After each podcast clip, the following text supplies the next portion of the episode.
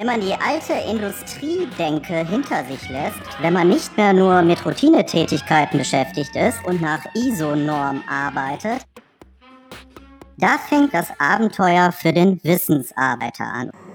Abenteuer digitale Die zweite Zukunft. Staffel mit Markus Klug.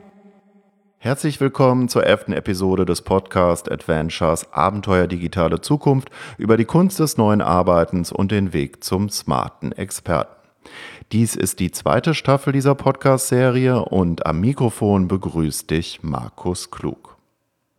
Wenn du als fachlich Angestellter oder als Selbstständiger anders arbeiten willst als bisher, mit einem Expertenbusiness, das dich aus der Zeit gegen Geld Stundenfalle herausbringt, ist strategisches Denken für dich von enormer Bedeutung. Dies ist auch zugleich der Schwerpunkt in den nächsten Wochen. Entdecke den Strategen in dir. Rainer Zimmermann definiert strategischen Nutzen in seinem empfehlenswerten Werk Das Strategiebuch so.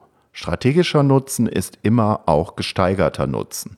Er verkürzt die Zeit zur Erreichung eines Ziels, minimiert Aufwand und Risiko und erhöht die Ausbeute. Wenn du neben deiner Arbeit ein eigenes Business mit Wissen starten willst, zum Beispiel als Berater oder Trainer, kannst du dich schnell verzetteln. Du kannst ohne Ende kostenfreien, hochwertigen Content beispielsweise raushauen, ohne wirklich damit Geld zu verdienen. Du kannst dich mit digitalen Tools und Werkzeugen beschäftigen, sehr intensiv und dich auch dort verzetteln. Es gibt jede Menge Möglichkeiten im Internet, wenn du dort ein Expertenbusiness starten willst, dich wirklich zu verzetteln. Insofern ist strategisches Denken also von enormer Bedeutung. Oder du kannst dir denken, dass du sehr schnell wachsen willst und mit deinen Ideen eine wirklich hohe Reichweite erzielen willst, zum Beispiel auf YouTube ein paar Millionen Menschen erreichen willst. Auch das ist kein wirkliches Geschäftsmodell, denn auch damit wirst du über lange Zeit kein Geld verdienen. Über Content-Askese, ein smartes Marketing-Gesamtkonzept und die passenden Strategien für angehende Experten habe ich mich bereits am Ende letzten Jahres mit Severin Lux unterhalten. Severin Lux ist nicht nur Blogger und Geschäftsführer der SEO-Beratung und Softwarefirma Deluxe aus München, sondern Severin weiß auch, was es bedeutet, eine 10-Mann-SEO-Agentur zu einem smarten Ein-Mann-Expertenbusiness umzubauen. Wie man auf so eine Idee kommt, wo alle Welt im Mainstream von Wachstum und Reichweite spricht, darüber habe ich mich mit Severin unterhalten. Lerne außerdem in diesem Interview, wie du ein Expertenbusiness neben deiner Arbeit starten kannst, ohne dich vollkommen zu verausgaben und wie die passenden Strategien dazu aussehen können. Da dieser Podcast wie ein Abenteuer konzipiert ist, wie ein Lernabenteuer, habe ich außerdem zuvor noch eine 14-tägige Challenge für dich, passend zum Thema Entdecke den Strategen in dir. Danach geht es weiter mit dem Interview mit Severin. Viel Spaß dabei.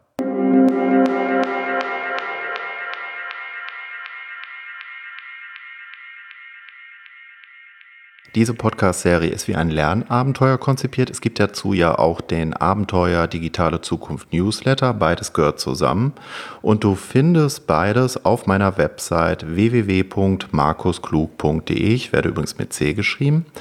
Und heute im Rahmen des neuen Schwerpunkts Entdecke den Strategen in dir habe ich eine besondere Challenge für dich. Ja, dazu musst du einfach auf meine Website gehen www.markusklug.de slash Challenge.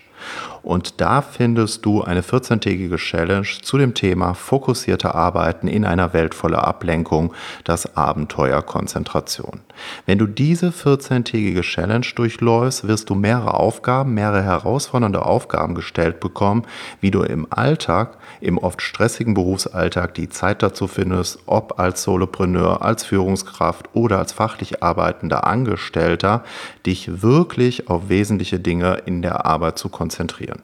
Und das ist ja auch die Grundvoraussetzung für strategisches Denken, sich nämlich die Zeit im oft stressigen Alltag dafür freizuschaufeln. Und du findest in dieser Challenge außerdem eine vierteilige Mail-Serie mit zusätzlichen Videoimpulsen, eine Checkliste als Basis und weitere Arbeitsmaterialien.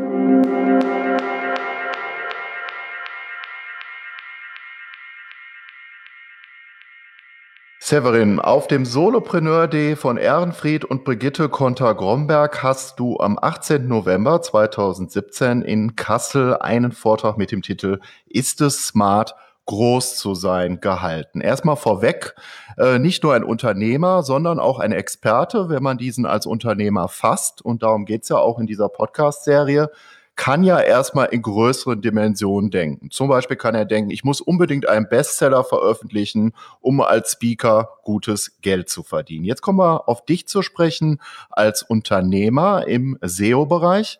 Du hast ja erstmal gestartet mit einer Zehn-Mann-Agentur, wenn ich das richtig verstehe. Und die hast du runtergefahren auf ein in Anführungszeichen Solo-Unternehmen. Wie kam es denn dazu? Das ist ja erstmal sehr ungewöhnlich, von einem solchen Modell so runterzufahren, weil man ja eigentlich denken würde, dass man immer weiter hochfährt, oder?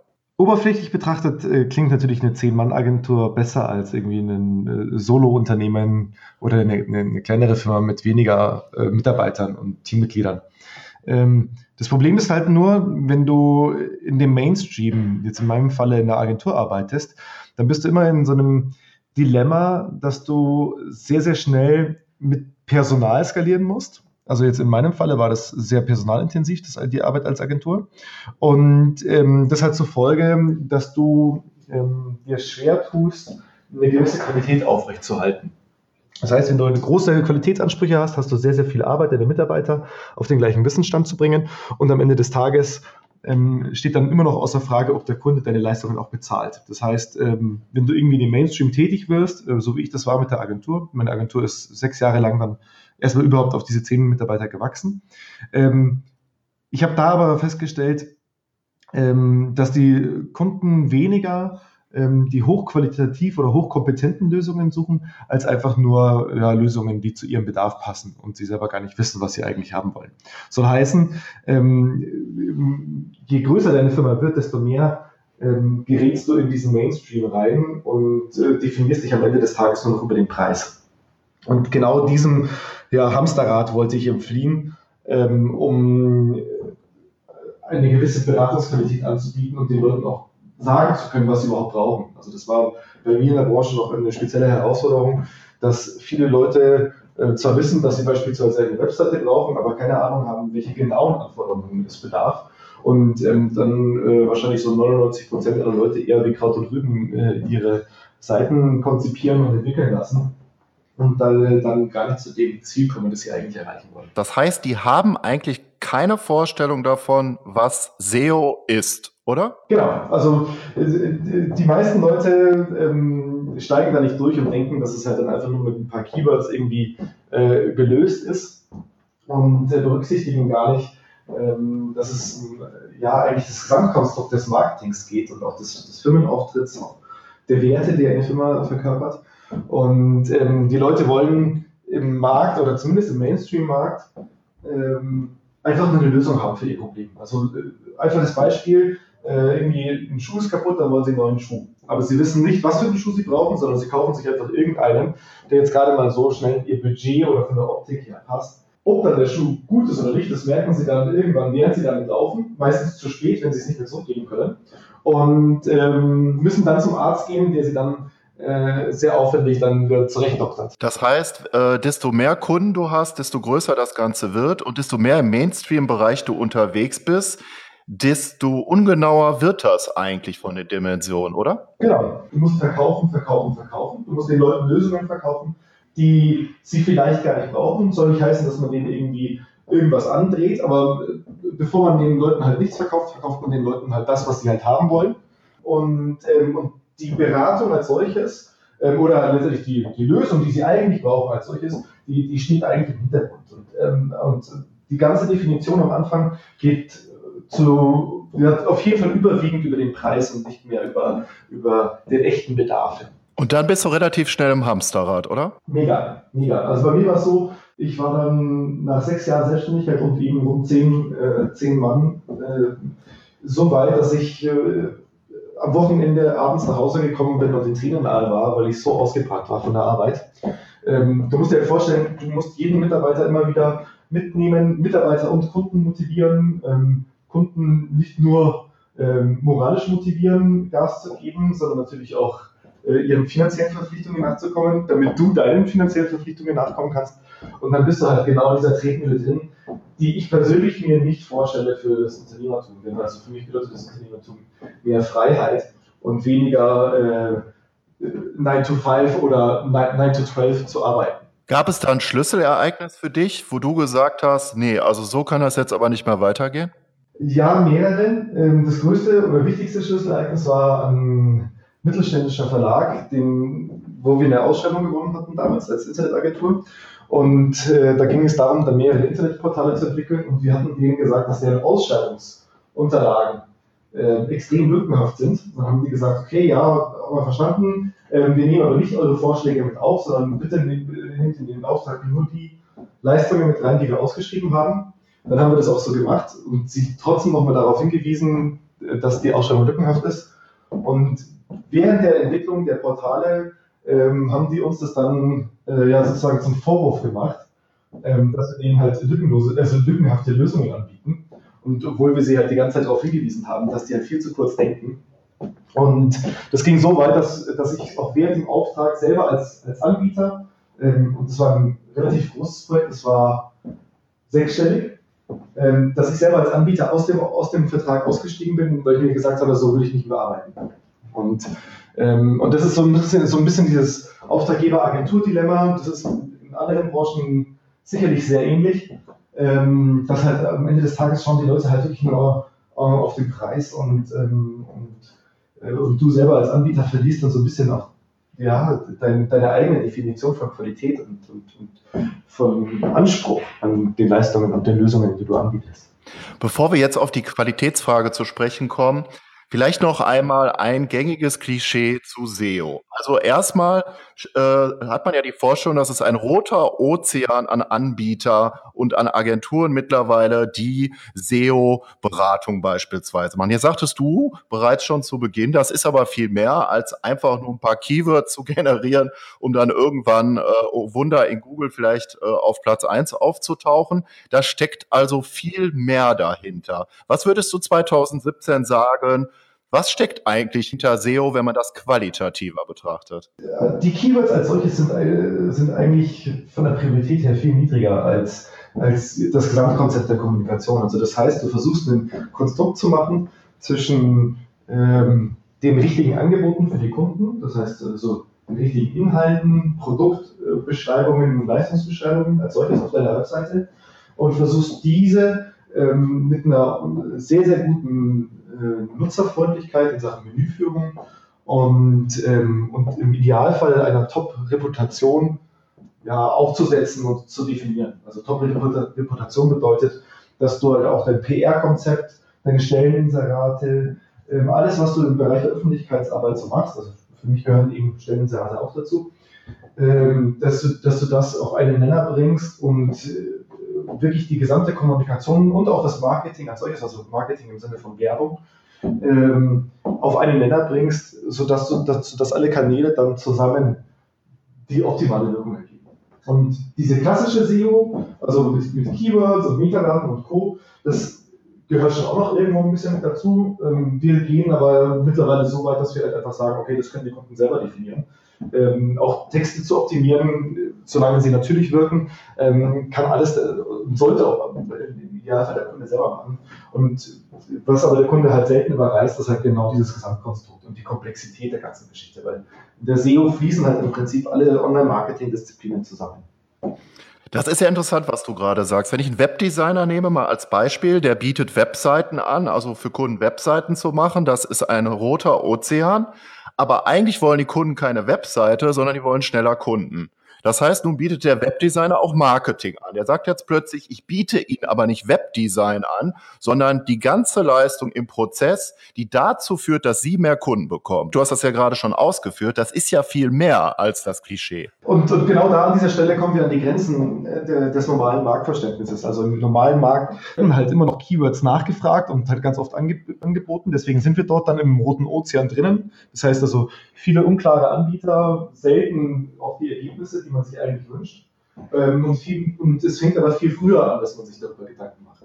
Und ähm, das ist auch einer der Gründe, weswegen ich nicht mehr als Agentur arbeiten wollte, weil ich halt der Meinung war, ähm, als Agentur habe ich da so ein kleines, ähm, wie soll ich sagen, Expertenproblem oder Authentizitätsproblem. Soll heißen, die Frage ist halt, ob der Kunde dir glaubt, wenn, wenn du ihm ein größeres Konzept verkaufst oder ein neues Konzept verkaufst, das von seiner Vorstellung abweicht. Also wie wenn du in den Schuhladen gehst und äh, du hast dir ein paar Schuhe ausgesucht, die kosten 100 Euro und dann sagt dir der Schuhverkäufer, du, pass mal auf, äh, du hast aber ganz besondere Füße und du solltest lieber das Paar Schuhe nehmen für 200 Euro.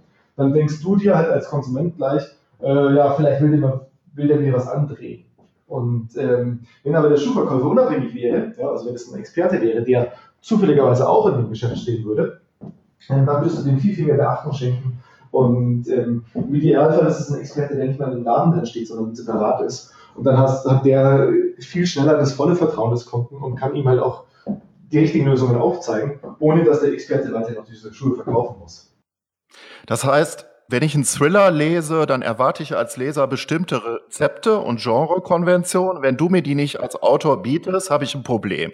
Jetzt sagst du als Autor, ich bin aber nicht mehr so ein Autor, sondern ich schreibe eigentlich andere Thriller und am Ende werden dich die wahrscheinlich mehr befriedigen als der gängige Thriller. Ja, oder noch einfacher aus, ausgedrückt ist, ähm, du musst dem Kunden klar machen, was er wirklich für einen Bedarf hat ähm, und nicht einfach nur, wie, wie der Wettbewerb irgend, irgendetwas zu, zu einem äh, wettbewerbsfähigen Preis zu verkaufen. Und die meisten Leute wissen halt einfach nicht, was sie brauchen. Aber das ist ja auch nochmal ein ganz wesentlicher Punkt. Wenn der andere an der Leitung nicht weiß, was er will, wie entlockst du ihm das dann und vor allem, wie kauft er dann? Das ist halt genau dieses Gesamtkonstrukt, das du dann entwickeln musst. Ähm, du musst äh, der einerseits klar darüber werden, welchen, welchen Ist-Bedarf hat der Kunde und äh, letztendlich als so eine Art Weg entwickeln, wie er zu seinem Ziel kommt. Also das heißt, also der Webdesigner, der beispielsweise jetzt einfach nur vorher eine Webseite angeboten hat, muss sich halt einfach diese Frage stellen, okay, wie, wie das nicht, wie baue ich für Kunden eine schöne Webseite, sondern wie erreiche ich es, dass der Kunde mit einer Webseite auch wirklich neue Kunden anzieht. Muss es, braucht der Kunde dafür eine möglichst teure Webseite oder braucht er eine intelligente Webseite, die möglichst schnell diese, diese Argumente, die halt für eine bestimmte Leistung sprechen oder für ein bestimmtes Angebot sprechen, ähm, idealerweise darstellt. Also das heißt, kurz zusammengefasst, ähm, du musst mit mehreren verschiedenen Arten an Triggern arbeiten, ähm, um die Nutzer auf, ja, auf die Individualität des Angebots aufmerksam zu machen. Also und das sind einerseits eben psychologische Effekte, die du nutzen kannst, andererseits natürlich mit Fakten kannst du viel arbeiten. Am Ende des Tages ist es ein individuelles Zusammenspiel, das halt für jede Firma äh, für jeden Anbieter entwickelt werden muss und, leider nicht pauschalisiert werden kann. Oder auch Gott sei Dank, weil sonst lernst du mich nicht. Okay, es gibt noch diese individuellen Punkte, aber wenn ich dich richtig verstehe, um nochmal auf den Webdesigner zu kommen, dann äh, ist der dann ja schon Experte. Dann ist er nicht mehr nur Webdesigner, sondern darüber hinaus eigentlich in einer Expertenposition. Und dann wäre jetzt eine Maßnahme, dass er zum Beispiel äh, auf seiner Webseite über E-Mail-Marketing eine Videoreihe startet, wo er über interessantes Storytelling den Kunden nahebringt, warum äh, das, was er davor hat, vielleicht dem Kunden mehr bringt. Das wäre sozusagen so ein Startpunkt, oder? Das wäre genau der richtige Startpunkt, ja. Also das heißt, du, äh, also aus mehrerlei Sichten wäre das genau der richtige Startpunkt, denn einerseits kann er halt dadurch dem Kunden relativ schnell vermitteln, auf was es wirklich ankommt, ja, also und äh, beispielsweise bei dieser Vermittlung einer Videoreihe oder per, per Video, bei der Vermittlung per Video und per E-Mail, könnte er natürlich klar machen, ähm, ja, pass mal auf, also jetzt äh, auf so alte Trends zu, zurück zu, äh.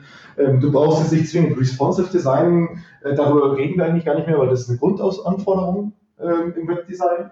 Ähm, achte aber darauf, dass halt deine Webseite halt eine möglichst gute Performance hat und dass in jeder Ausschreibung eine Webseite der Punkt Performance nochmal als separater Punkt auftritt, denn der wird halt in 99% aller Webseiten vernachlässigt.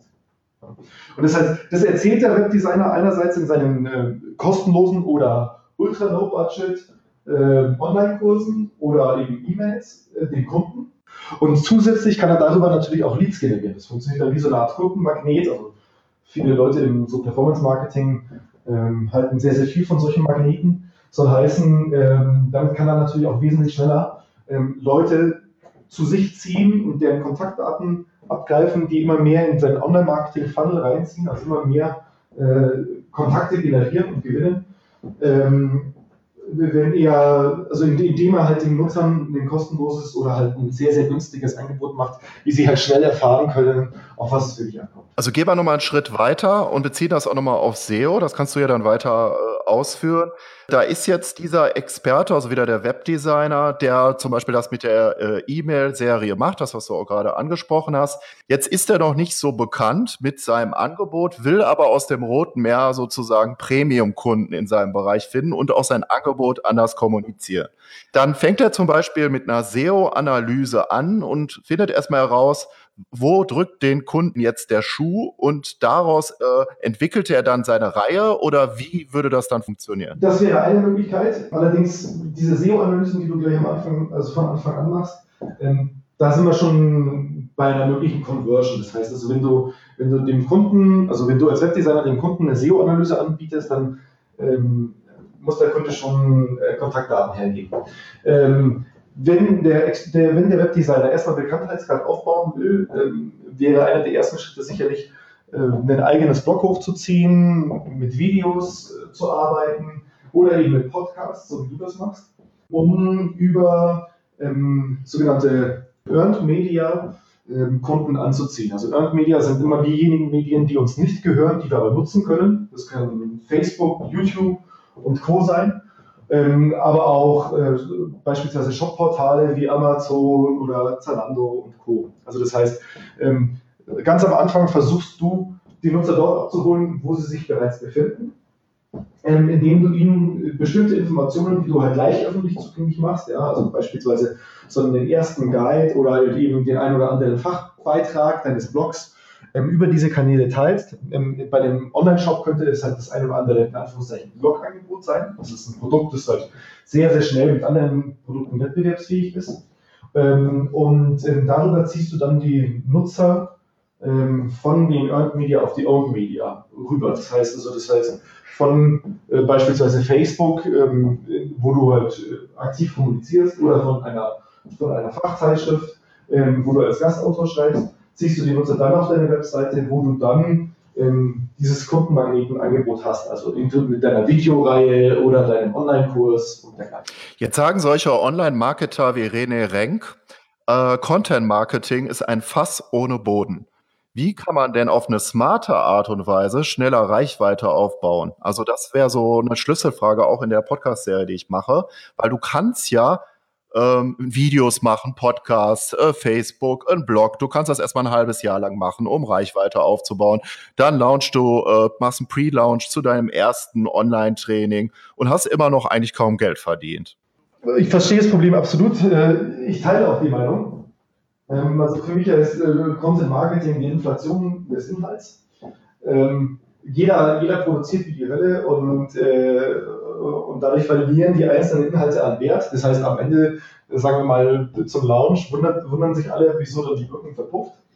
Ich glaube, der Erfolgsfaktor, wenn du so ist, nicht Content Marketing zu vermeiden, sondern, sondern du bist darauf angewiesen, um überhaupt Reputation aufzubauen. Denn ohne Inhalte wird dich keiner empfehlen, außer du schaltest halt massiv Werbung. Das kannst du natürlich machen, aber es ist halt um mehrere Faktoren teurer.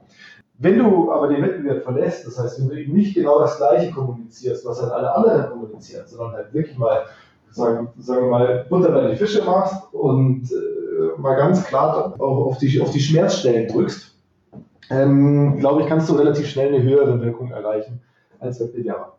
Ähm, wichtig ist aber an dieser Stelle, dass du ein sehr, sehr gutes Gefühl für deine Branche hast, ähm, für das, was halt kommuniziert wird und was halt, was du kommunizieren kannst.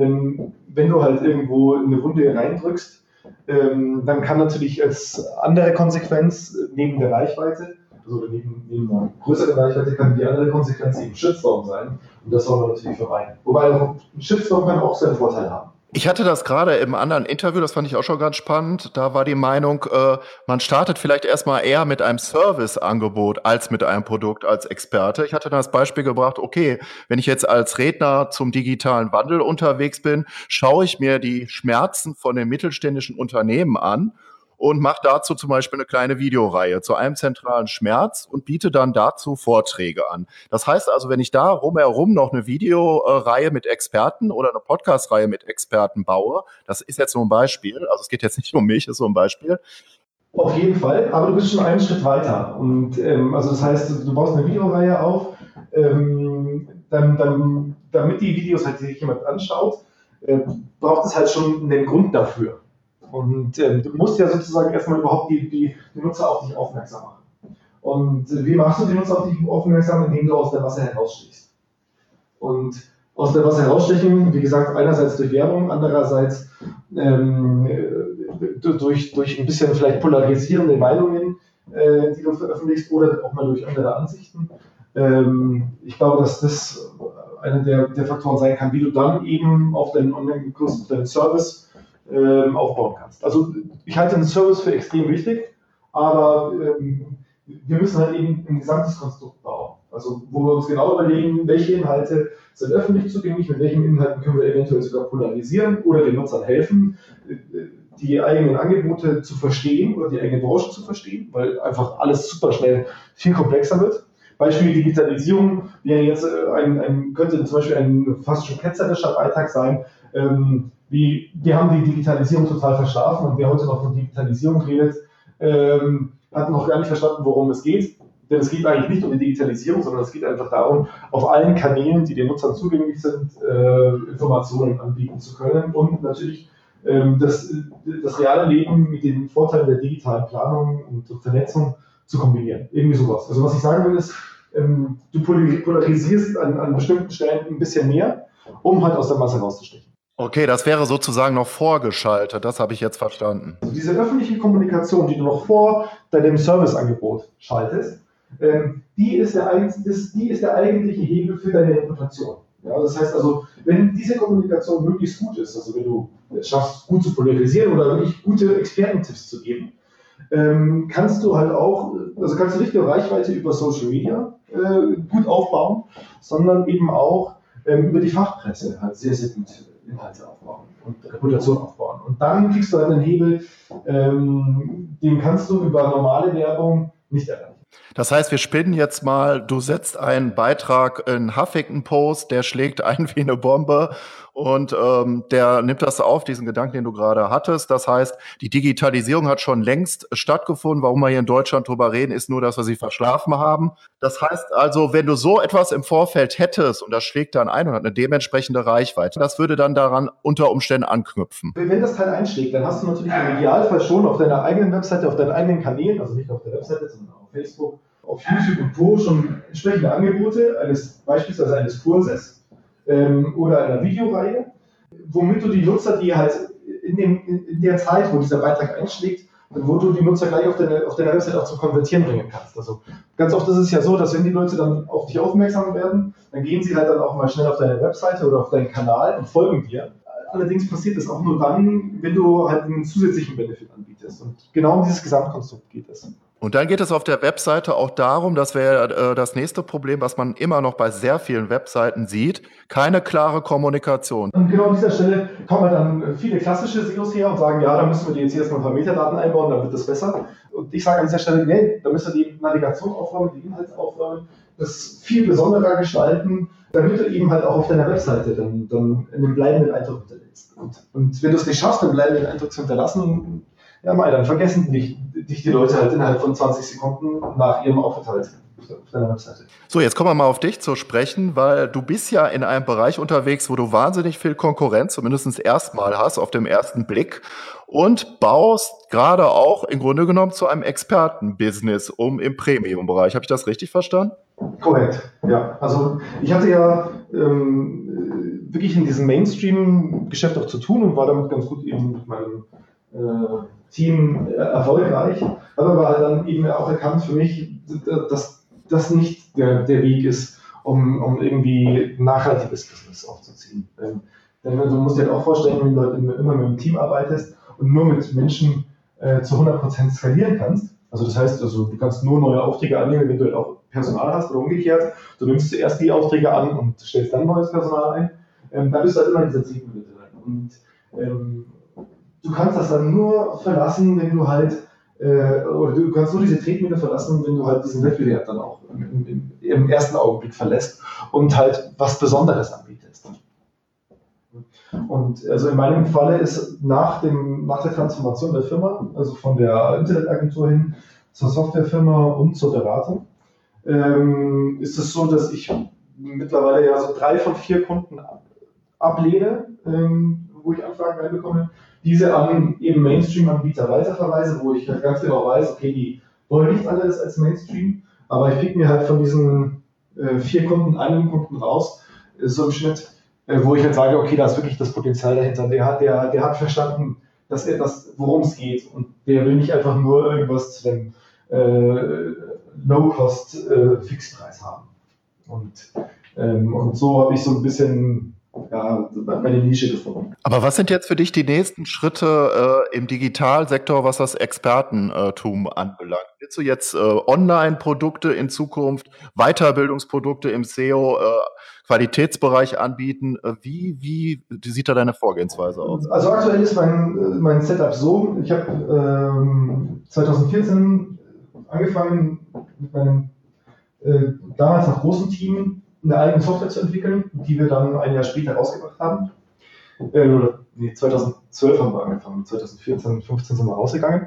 Und äh, nachdem wir online gegangen sind mit einer Software, mit der ich halt extrem skalieren kann, haben wir die also, äh, weiterentwickelt, allerdings halt eben mit einem deutlich geringeren Team. Also ich habe noch zwei äh, Freelancer, mit denen ich sehr intensiv zusammenarbeite, ähm, aber mehr brauche ich nicht.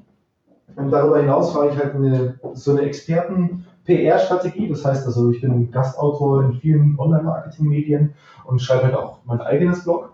Und als Erweiterung der digitalen Angebote feile ich gerade an einem Kurs, ähm, genauso wie du es auch vorhin schon angesprochen hast, einem Videokurs, äh, um das Ganze besser zu lernen. Ähm, aber auch wie unsere Software im absoluten Mainstream-Segment. Also Mainstream heißt ja für mich immer, äh, die wichtigsten allgemeinen Themen nochmal verständlich erklärt und das Ganze zu dem, zu, zu dem No- bis Low-Cost-Preis angeboten. Also äh, ganz am Anfang würde ich sogar dazu tendieren, sowas für kostenlos anzubieten. Und, ähm, und parallel dazu biete ich so die ersten kleinen Checks, also so kleine SEO-Checks ähm, im Bereich Nutzerfreundlichkeit ähm, ab äh, seit ein paar Wochen auf unserer Webseite an. Und ähm, seit drei Jahren ungefähr äh, bin ich auch noch SEO-Trainer und Dozent und habe dort ähm, ja, so mindestens einmal im Monat ähm, irgendwo in Deutschland oder auf der Welt äh, ein Seminar oder Vortrag, äh, wo, ich so, äh, wo ich halt meine Expertenrolle stärke.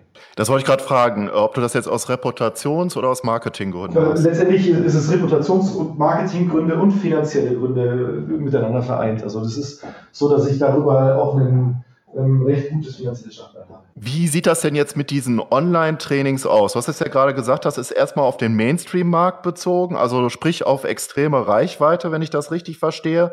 Wenn das jetzt aber äh, so eine Art Produkttreppe wäre, hin zum Premium-Angebot, wie wird das denn dann aussehen? Ähm, also ich gehe schon nach wie vor ähm, mit dem Mainstream raus, wobei ich, also es würde auch funktionieren, dass du halt schon, schon direkt tiefer ein, einsteigst und deinen Online-Kurs schon präzisierst.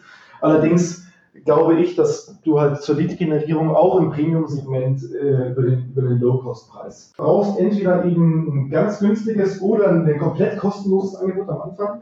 Wenn du mit den Leuten halt äh, zum Beispiel ein kleines Erstgespräch über nur, sagen wir mal, eine halbe Stunde oder sowas zuerst kostenlos anbietest oder wenn du den Leuten einen kleinen E-Mail-Kurs am Anfang kostenlos anbietest, kannst du dennoch einen 2000 Euro teuren Kurs anbieten. Beispiel dafür, wer das sehr, sehr erfolgreich macht, ist Neil Patel.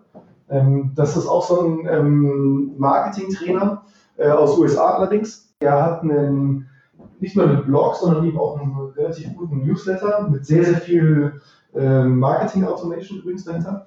Und, ähm, und der kommt, also der bringt dann die Leute immer weiter auf, auf der Angebotsleiter ähm, oder Produkttreppe immer weiter nach oben, bis hin äh, zu, also der Online-Kurs von ihm kostet 1000 Dollar und das Mentoring-Programm, glaube ich, kostet 4000 Dollar im Monat. Und, ähm, der sagt laut eigenen Angabe, Angaben, der verdient mehrere Millionen im Jahr.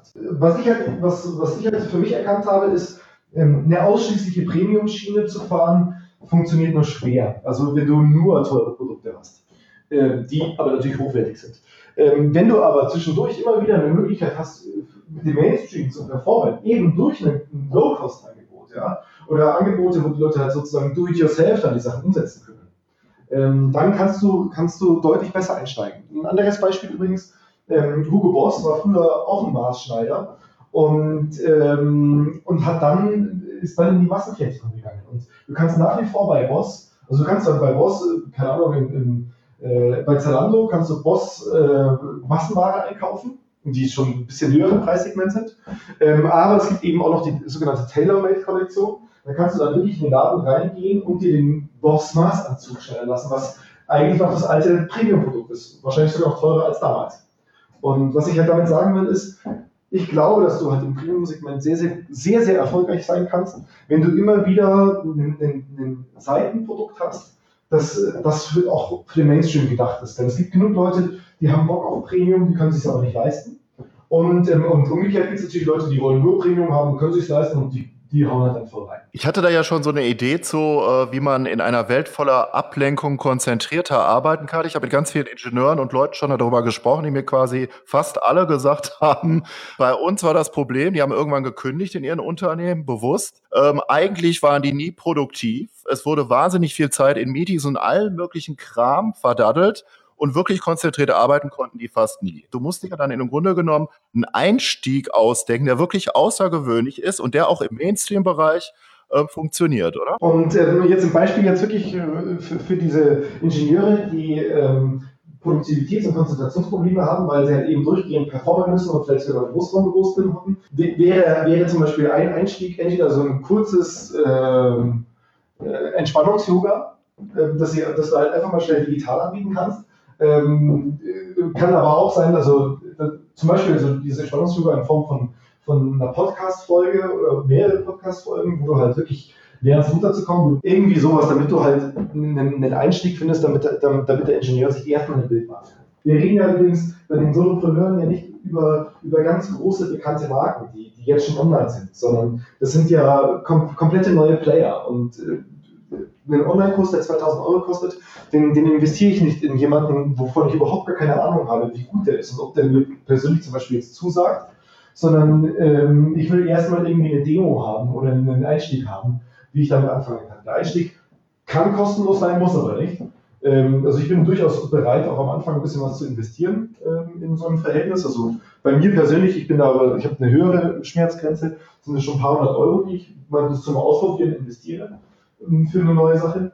Ähm, aber wenn ich halt wirklich Geld ausgebe, dann will ich davor also im wörtlichen Sinne eine Probefahrt machen. Das heißt eigentlich, die Kernfrage am Anfang ist, wie baue ich möglichst schnell Vertrauen auf und welches Medium ist das passende dazu, oder? Wie habe ich ausreichend Authentizität? Wie kann ich Vertrauen eben mit meiner Authentizität äh, dann letztendlich aufbauen? Welcher Kanäle bediene ich mich? Wie formuliere ich das Ganze? Und der Rest, die eigentliche Kommunikation, das eigentliche Content Marketing ist dann nur eine logische und sehr einfache Schluss, Schlussfolgerung daraus. Also sehr einfach im Sinne von, ähm, wenn du genau weißt, wo, wohin du gehen musst, damit du halt deine Ziele, deine Angebote vermarkten kannst, dann, dann tust du dir sehr, sehr leicht, dann auch beispielsweise Blogbeiträge zu formulieren oder Pod Podcast-Folgen aufzunehmen, weil du halt dann das Gesamtbild hast und, ähm, und so kriegst du halt dann auch ein Marketingkonzept rein, das performt. Und dann nicht nur durch SEO, sondern durchweg äh, über, über alle Kanäle. Und auch nicht nur online, sondern auch offline.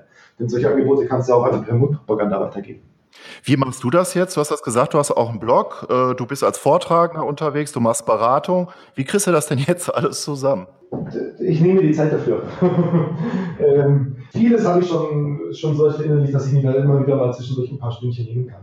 Und so im Grunde ist es so, äh, also ich investiere vielleicht also für die normale, für die normale Kommunikation schon so zwei bis vier Tage im Monat, ähm, wo, ich, äh, wo ich schreibe oder halt neue Inhalte erstelle, wo ich auch für Interviews bereitstehe. Ähm, das ist, das klingt jetzt vielleicht viel, aber das kann man auch an seinen Wochenenden oder halt an bestimmten Tagen, wo man mal ein bisschen weniger zu tun hat, machen. Und dadurch, dass ich aber sehr, sehr stark selektiere bei meiner Kundenauswahl und eben gar nicht, auch preistechnisch gar nicht im Mainstream anbiete, das heißt also meine Stundensätze sind mehr als das Doppelte von der durchschnittlichen Agentur. Dadurch kann ich halt eben viel, viel einfacher selektieren und einfach sagen, okay, die Zeit, die ich halt für Kunden arbeite, die ich halt wirklich an der Front bin, Ähm, das ist wirklich ähm, Quality-Arbeitszeit. Also auch die Kunden profitieren davon, weil ich eben nicht im Mainstream-Bereich irgendwas durchwürgen muss, um effektiver zu sein oder um mehr Gewinn zu machen letztendlich. Ähm, und, und dann habe ich halt eben mehr Zeit übrig, um die anderen Inhalte zu produzieren. Und eine, eine einzige Ausnahme gibt es mit den Seminaren. Ähm, die haben für mich immer eine gewisse Priorität und die stellen für mich äh, eigentlich Kundenprojekte dar. Also das soll heißen, ähm, wenn ich ein Seminar, wenn ich ein Seminar halte, dann ist es für mich eine ganz normale Arbeitszeit und gehört für mich nicht mehr zur PR-Arbeit, sondern das ist halt dann schon ähm, ja, äh, richtige Fokuszeit äh, dann, dann auf die jeweilige Unterrichtseinheit. Das heißt, im Gegensatz zu früher hast du jetzt für diese Punkte mehr Zeit als vorher. Aber wie sieht das denn auf der anderen Seite aus mit der Skalierung und der Automatisierung? Ähm, also ich habe viel mehr Zeit als vorher dafür, weil früher habe ich ähm, locker, sagen wir mal, äh, fünf bis zehn Tage im Monat alleine mit, mit Personalfragen äh, und Kundenakquise verbracht. Also da war schon mal äh, äh gut ein Drittel weg. Ähm, und, äh, und dann war ich die andere Zeit dahinter mit, mit Planung, ähm, finanziellen Geschichten und auch ein bisschen Qualitätssicherung, soweit es halt möglich war. Ähm, die Skalierung als solches gibt es bei mir bis dato nur über die Verkäufe meiner Software und, ähm, und über E-Mail-Marketing. Das heißt also, ähm, das ist der einzige Punkt, wo ich wirklich ähm, äh, automatisiert rangehe und gar nichts mehr zutue. Ähm, bei meinen Blogbeiträgen beispielsweise, bei den Gastbeiträgen, die ich schreibe, da greife ich ab und zu mal auf Ghostwriter zurück, dann kriegen die halt ein entsprechendes Briefing und, und erstellen die Beiträge für mich. Allerdings wird es zunehmend schwierig, weil ich halt schon so tief drin reingerutscht bin in diese Expertenrolle, ähm, dass die Ghostwriter zu briefen aufwendiger wäre, als selber die Beiträge zu erstellen. Dieses Plugin, ähm, war das von vornherein eine Idee, selber auch so ein SEO-Plugin, das ist ja das Deluxe SEO-Plugin, das kommt auch mit in die Show Notes, äh, zu entwickeln, weil ich weiß ja ähm, aus meinen Design-Erfahrungen, auch Erfahrungen mit Programmieren und so, das ist ja schon sehr aufwendig, sowas, oder? Für mich war es am Anfang gedacht als Ergänzung zu dem Agenturangebot, um halt irgendwie skalieren zu können, ähm, losgelöst von der Agentur. Und das hat sich aber dann eben wegen der Kosten äh, hat es dazu geführt, dass ich die Agentur nicht weiter betreiben wollte und auch konnte. Also soll einfach heißen, jetzt in Zahlen ausgedrückt, ich ging von etwas höheren fünfstelligen Entwicklungskosten aus und es wurden sechsstellige Entwicklungskosten daraus. Ähm, also das heißt, du hast einen riesigen Invest hinter sowas.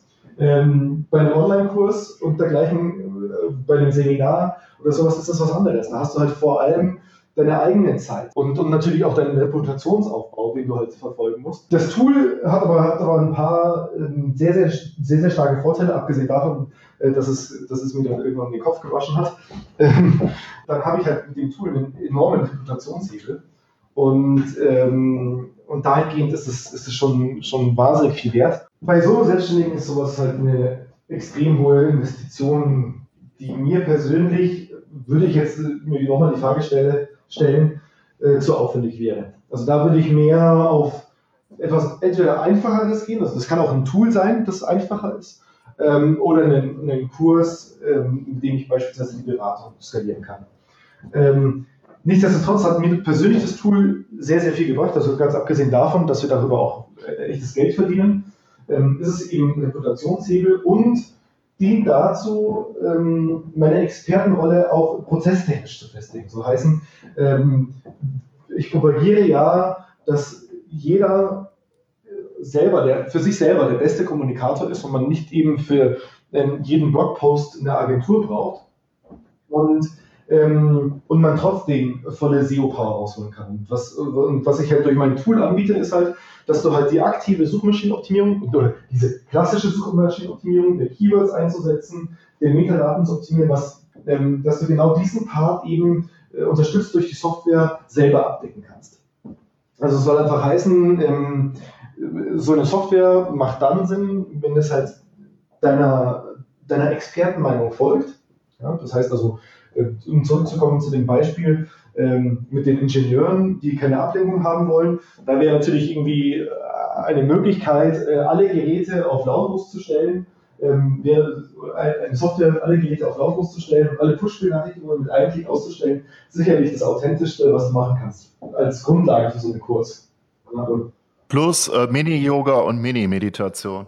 Ganz genau, ja. Plus Mini-Yoga und Mini-Meditation. Dann hast du halt einen, einen, super Einstieg und halt zeitgleich eine tolle Mainstream-Lösung, ähm, die du halt völlig automatisiert anbieten kannst. Also ich meine, eine Lösung, um alle Push-Benachrichtigungen abzustellen, so eine Art Nicht-Stören-Modus, den du noch ein bisschen flexibler einstellen kannst, ähm, in dem App Store mit anzubieten. Dort hast du ja schon bereits alle Kunden. Und dann entsprechende PR aufzustülpen, ist gar nicht so schwer. Und ähm, beziehungsweise ist recht einfach, würde ich damit sagen. Und ähm, ja, und dann hast du halt ein, ein, eine super Grundlage als Setup. Also, weil unterm Strich brauchen wir alle, äh, brauchen wir alle ja erstmal irgendwie Aufmerksamkeit von den Kunden. Und die bekommen wir halt nur dann, wenn wir den Leuten halt irgendwie einen Einstieg bieten. Also wenn ich zwischen den Zeilen lese, äh, für den Experten, der sich etablieren will, gibt es eigentlich zwei sehr wichtige Fragen zu klären. Das heißt, wenn er nicht in die Content-Marketing-Hölle rein will, also in dieses Hamsterrad, da muss er einmal ein Produkt oder eine Idee finden, wo er möglichst viel Reichweite erzielt über einen längeren Zeitraum. Und das andere ist als ein Produkt, was ihn finanziell sozusagen am Laufen hält, um weitere Dinge sich ausdenken zu können. Würdest du das so unterschreiben? Das würde ich exakt so unterschreiben. Die einzige Art und Weise, wie du ähm, diesen beiden Möglichkeiten entfliehen kannst, ist halt extrem viel Geld in Werbung reinzupushen. Also Werbung funktioniert immer, da kannst du auch mit ganz platten äh, Nachrichten kommen, dafür musst du aber halt dann ordentlich bluten. Also schauen wir uns die, die Werbeetats online an, die mittlerweile äh, oft schon die Werbeetats äh, für TV und andere Kanäle übersteigen. Wenn du halt nicht durch gute Inhalte oder gute Angebote also, irgendwie scheinen kannst, dann musst du es halt kompensieren und dann musst du bluten.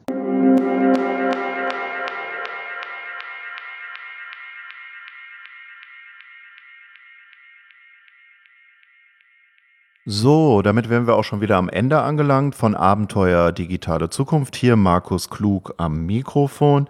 Die nächste Folge von Abenteuer Digitale Zukunft wird am Montag, den 7. Mai veröffentlicht. Und da freue ich mich auf Anna und Eddie ganz besonders, die Lazy Investors. Und die zeigen dir, wie du neben deiner Arbeit ein eigenes smartes Wissensbusiness starten kannst. Die haben nämlich ein Online-Training äh, entwickelt und umgesetzt, was mittlerweile sehr erfolgreich läuft. Da geht es um das an sich trockene Thema der Altersvorsorge und die haben daraus ein trendiges Lifestyle-Thema gemacht. Und wie die das geschafft haben, trotz ihres Hauptjobs so erfolgreich dieses Business zu starten, darüber werde ich mit den beiden in der nächsten Folge sprechen. Da geht es um Bootstrapping. Falls du mit diesem Begriff nichts anfangen kannst, Bootstrapping bedeutet mit erstmal möglichst wenig Ressourcen und wenig Geldeinsatz Dinge zu testen, in diesem Fall Online-Produkte, Wissensprodukte, beispielsweise ein Online-Training zum Thema Finanzen, Altersvorsorge und dann zu schauen, ob das wirklich erfolgreich ist oder nicht. Und wie das funktioniert, das werden die beiden eben in der nächsten Folge verraten. Dann bis nächste Woche im Interview mit den Lazy Investors. Dein Markus Klug. Wie sieht die neue Kunst des Arbeitens aus? Wie wirst du zum smarten Experten? Bleibe am Ball, es bleibt spannend und höre die nächsten Folgen von Abenteuer digitale die Zukunft. Zweite Staffel mit Markus Klug.